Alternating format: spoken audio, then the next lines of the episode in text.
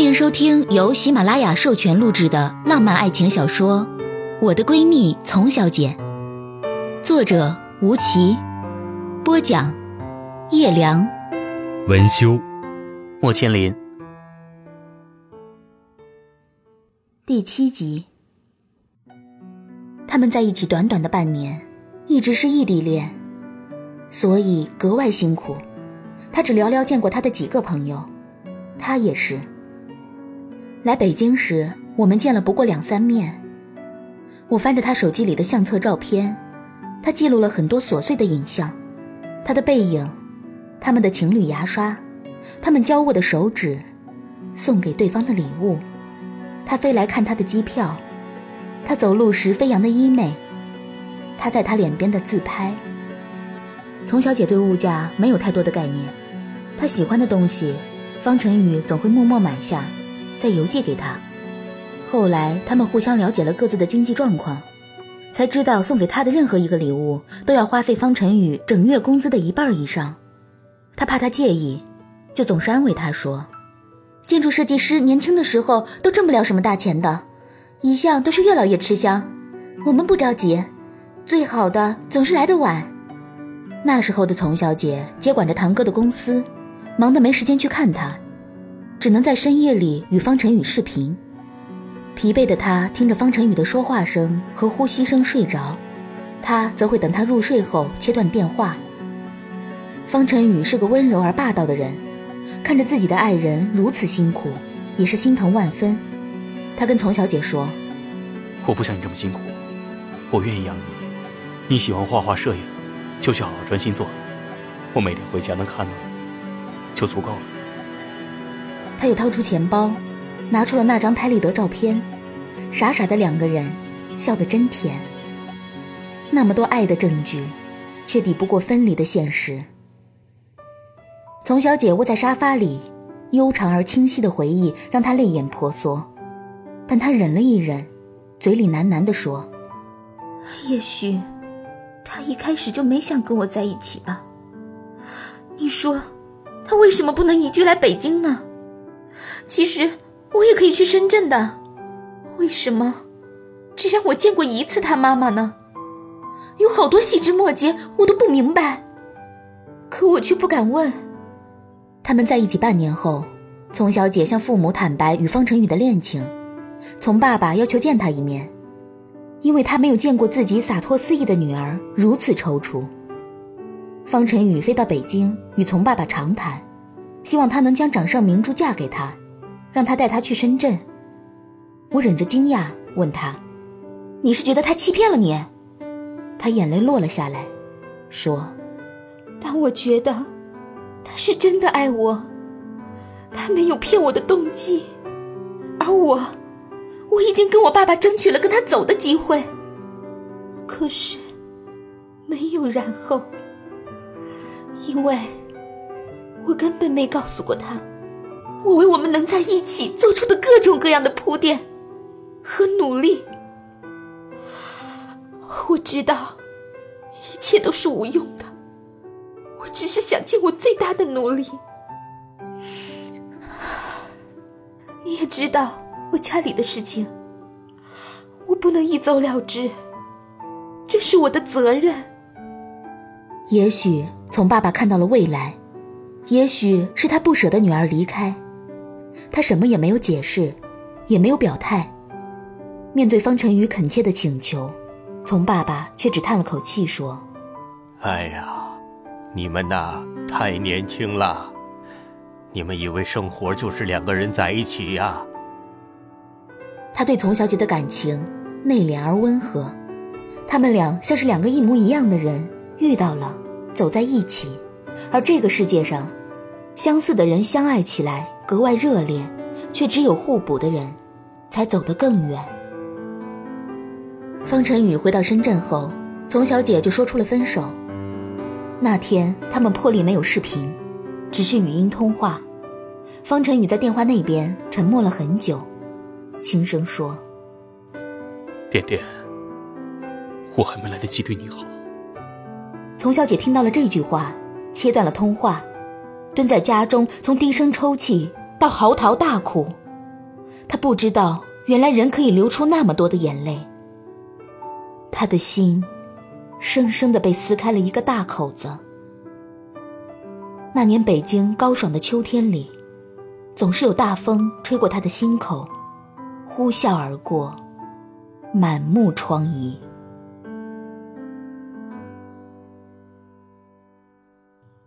我问他为什么要这样做，明知如此痛，为何要这样残忍？他沉默了一会儿，才说：“你以为生活是电影，还是小说？生活的残酷在于，不论多深的感情，都可以让它消耗殆尽，分道扬镳。我这辈子能遇到这样的爱情，太不容易，我不忍心。我的人生。”他负担不起，我们的爱情在记忆里长存，好过被现实烟熏火燎。丛小姐的冷静让我哑口无言。事实上，他们之间的隔阂实在太大。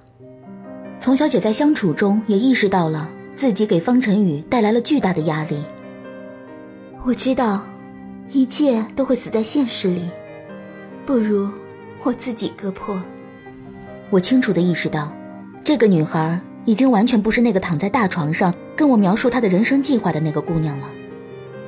她狠心又决绝，痛苦又挣扎，但她从不会停止向前的脚步。她虽然理智上做了决定，却无法左右自己的感情。秋风走了，冬天来了，他们之间所有的默契、绵绵情谊、包容温暖。都在分手之后让丛小姐格外崩溃。她会因为听到一首歌而哭泣，会因为别人无意的一句话而沉默，会因为一幅画而悲伤，会因为过去的一点一滴而失眠。长达三个月的时间里，她每天都只能入睡三四个小时，但是还有无数的事情等着她做。很多次开股东会议，她坐在桌子边起身的时候，差点昏倒。他濒临崩溃时，会给方辰宇打个电话，什么都不说，只是听着他的呼吸声，他就可以安稳的睡过去。再后来，他知道从前炽烈的爱，深刻的哭，他们温柔的情话与呼吸，都从空气中蒸发，好似从未发生过。一如电话这头的他与他，无言以对。他忍住不再留恋他的叹息。只想自己躲起来，好好收拾一片狼藉。而更多的夜里，他看着手机无法安睡。他在手机里将自己的号码存为哥哥，然后发一条短信给自己：“宝贝点点，不要熬夜，快睡吧，晚安，我爱你。”他看着自己发送的这条信息，仿佛找到了某种他与他仅剩的关联。握着手机，才沉沉睡去。他发现时间也没有办法带走他，他本来就是一个影子，无处不随行，现在却成了一颗钉子，钉在他的生命里，无法撬开。不是都说能战胜旧爱的，除了时间就是新欢吗？于是他强迫自己开始了新一轮的换男朋友，换的没力气了。闲暇时光里就开派对，让大家都来陪他，但他从不喝太多酒。他说他害怕两件事：第一件醉酒，第二件睡觉。因为这两件事都不在他控制范围之内。醉酒了，他怕失态；睡觉了，他怕做梦。总是在半夜惊醒，或是发现自己一脸泪痕，或是梦境美好。又真实。醒来看着漆黑又冰冷的空间，心却渐渐凉了下去。有那么几次，甚至在梦中伤心欲绝，致使心绞痛到将自己疼醒。他从梦中逃离，大口呼吸，却止不住眼泪簌簌落下，滴在 Sphera 的床品上，一点点晕开。直到他跟周飞去了非洲。这种状况总算有点好转，换了一个大洲，梦境也换了一个背景色。丛小姐非常无望地看着我说：“你知道吗？那时候我很绝望，因为我发现跟谁在一起亲密都毫无感觉。眼泪从我的脸上划过，我记得自己失恋时的痛苦，也深深理解同为感性女人的痛苦。我们聊着喝着，不知什么时候在月色中睡去。第二天早晨。我被楼下门铃声叫醒，方晨宇来了。您正在收听的是由喜马拉雅出品的有声小说《我的闺蜜丛小姐》。她下巴上带了一点青胡茬，进门的时候歉意的看着我，手中拿着一个不大的背包。当他看到晨光下依着沙发睡着的丛小姐时，温柔又疼惜，眼神中。满满全是爱。清晨熟睡的丛小姐，长睫毛附在她粉色的脸上，嘴巴上还有残留的桃红色口红，样子并不十分美观，却充满了一种惹人怜爱的气息。他走过去，把丛小姐露在长裙外面发红的脚趾握在手中，低头吻了吻她的脚背。我站在一边看着这一幕。想到昨晚上丛小姐对他的爱意，瞬间落泪。丛小姐感觉到有人在靠近，她像只小猫一般蹭着，不由自主地向他蜷缩着靠近。他叹口气，搂着她，一同睡在沙发上。他的恋爱过程，我几乎不曾参与，这是我唯一一次看到他在爱人面前如此软弱的样子。我走进了厨房，我真的不知道如何能帮这两个人在一起，只能借口去买早餐，然后出门。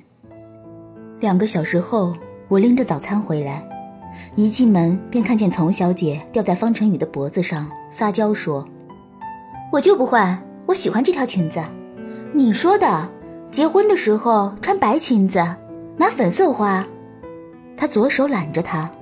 右手摸着她的头发，用高挺的鼻子碰了她的鼻头，说：“拿你没办法。”他们哪儿也没去，只是在我家里一直待着，坐在一起看书、听音乐，时不时聊聊天，不是靠在一起，就是双手交叠。他们之间默契又自然，并不像是一年来毫无联络的两个人，更不像是只认识了一年半的两个人。他和他，如果说上帝造女人时真的是取了男人的肋骨，那么他绝对是他的那一根。甚至在丛小姐敷面膜的时候，他也会转头看着她一脸白泥，而亲吻她的头顶，再顺手递给他他的苹果笔记本，站起身为他倒一杯清水。他头也不抬地接过杯子，嘴里嘟囔一个词儿。我问：“你说什么？”方晨宇笑着回答我。他说：“哥哥真好。”厮守了二十个小时之后，他离去。丛小姐没有送他，只是倚着门站着，带着微笑摇了摇手，对他说：“路上注意安全，哥哥，再见。”一句话轻描淡写，就像这只是普通的离别，就像这只是他上班出门，晚上就会回来。连离别吻都没有，一转头，他泪流满面。是啊，他要结婚了。他们画好的未来里，他的设定被删除，情节被抹去。从小姐以为能拥有一辈子的爱情，就这样，变成了她一个人的念念不忘。他抽泣的像个小孩，扑在我怀里说。我只是想给他看看我穿白裙子、拿粉色花的样子。我没有要阻止他的人生，我只是想让他记得我。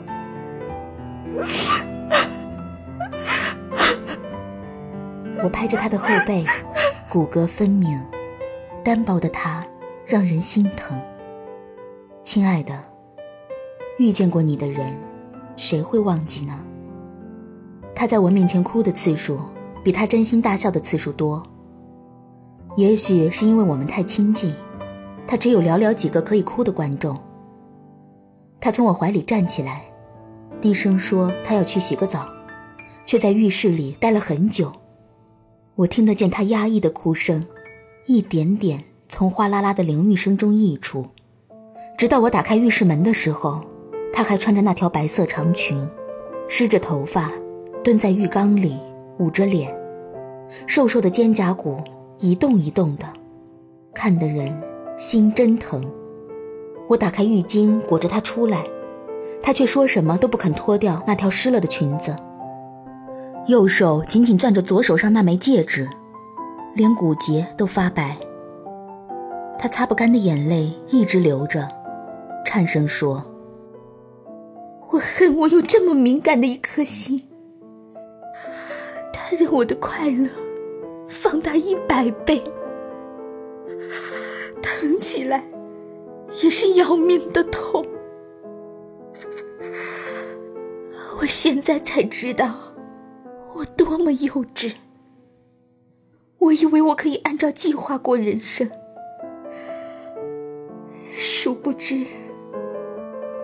你最不能计划的，就是这个你自以为了解的自己。我以为我可以跟一个合适的人过一辈子，其实不是。我要的还是爱情，始终都只是爱情。我问他，什么是爱情？他苦笑说：“你钟爱的美味、奢侈品、梦想、性欲，一切的一切，都比不上想要跟他在一起的那种心情。”我宽慰他，也是真心的说：“那你也得到过的，你跟他那么相爱，我亲眼见到你们只是坐在一起就可以很开心的样子。”丛小姐的眼睛里。流露出巨大的疼痛，她摇摇头。不，我一生渴望真爱，可我注定无法得到真爱，因为我最爱的人是我自己。我不是不能吃苦，不是不能放弃现有的生活，我只是无法放弃我自己。他说完，站起身。脱了裙子放在洗衣机里，转身爬进我的被子里，昏睡了很久。好像是自己跟自己做出了决定，又好像是在逃避什么而不肯醒来。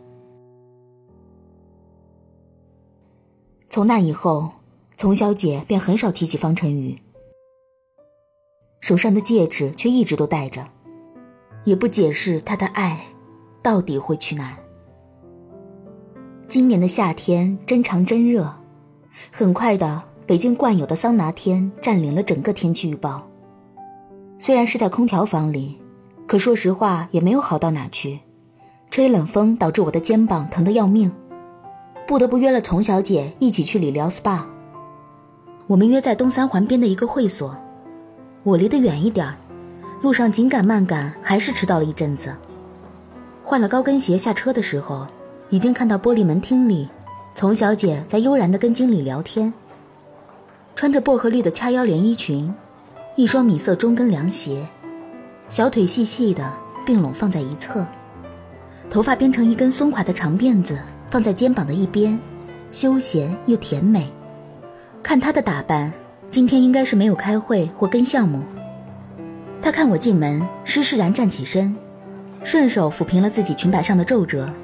我才看清她橘粉色的唇膏格外好看，急忙问她要来试试。并肩往里走的时候，他一边给我看自己新买的几支口红有多美，一边说了一句：“下周我得去洛杉矶看望周飞妈妈了。”我却第一时间想到的是他没有愈合悲伤的心情。看着他精致的妆容，也察觉不出任何端倪。他看我的神色可疑，笑了出来。好啦。别担心我，虽然我每一次难过就躲起来不见人，但我这人心大，过得快，都已经是无能为力的事情了。我不放下又能怎样呢？这话让我松了口气，却终归知道，他只是将方晨宇这个人，永远埋在了心底而已。我想起他的口头禅：“人生不过六个字，不较真，不较劲。”那时候我失恋，他劝我时也说：“别总是攒着跟命运较劲，何苦呢？最后难受的还是你自己。留不住的人就随他去吧。那你好好准备，第一次见家长可要好好表现呀。”我假装打趣他，他低头一笑，打开柜子换了自己的浴袍，递给我我的浴袍，并没有说话。我们泡在浴桶里。红色玫瑰花瓣飘着，丛小姐开口说：“可能是我老了吧，最近我总是想起很多以前的事。我想起我小学时偷偷熬夜看《红楼梦》，被我爸爸发现，他严厉的对我说：‘什么年纪就该干什么年纪的事情，你着急个什么劲儿？’现在我好像明白了他的意思。我很遗憾自己没能好好的、认真的谈一次简单的校园恋爱。”也很遗憾，我没有去美国继续求学。说到这里，他自己也觉得世事无常。当然，我家里的事情你也知道的，不能一走了之。他从出生就比别的孩子走得快，他走得太急匆匆。两岁开始上托儿所，三岁跟着爸爸交际应酬，四岁认字，五岁看书，九岁就看沉甸甸的整本原著。他的恋爱同样成人化，来不及享受青春，就被宋濂一股脑带入了浮华的社会。感谢收听由喜马拉雅出品的有声小说《我的闺蜜丛小姐》，作者吴奇，播讲叶良，文修莫千灵。就只能这样了，既然决定了，我唯一。能说的是祝你快乐，做出选择，我也很舍不得，宁愿取消资格，也不想。